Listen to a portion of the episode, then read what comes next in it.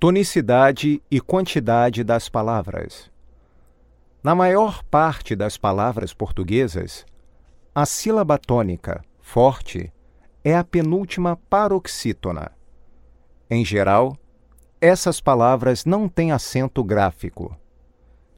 Exemplos: mesa, janela, tapete, apartamento, estrangeiro, amigo, inteligente, contente, problema, garagem, cafezinho, domingo. Porém, levam assento. Escritório, armário, farmácia, relógio, consultório, negócio, etc.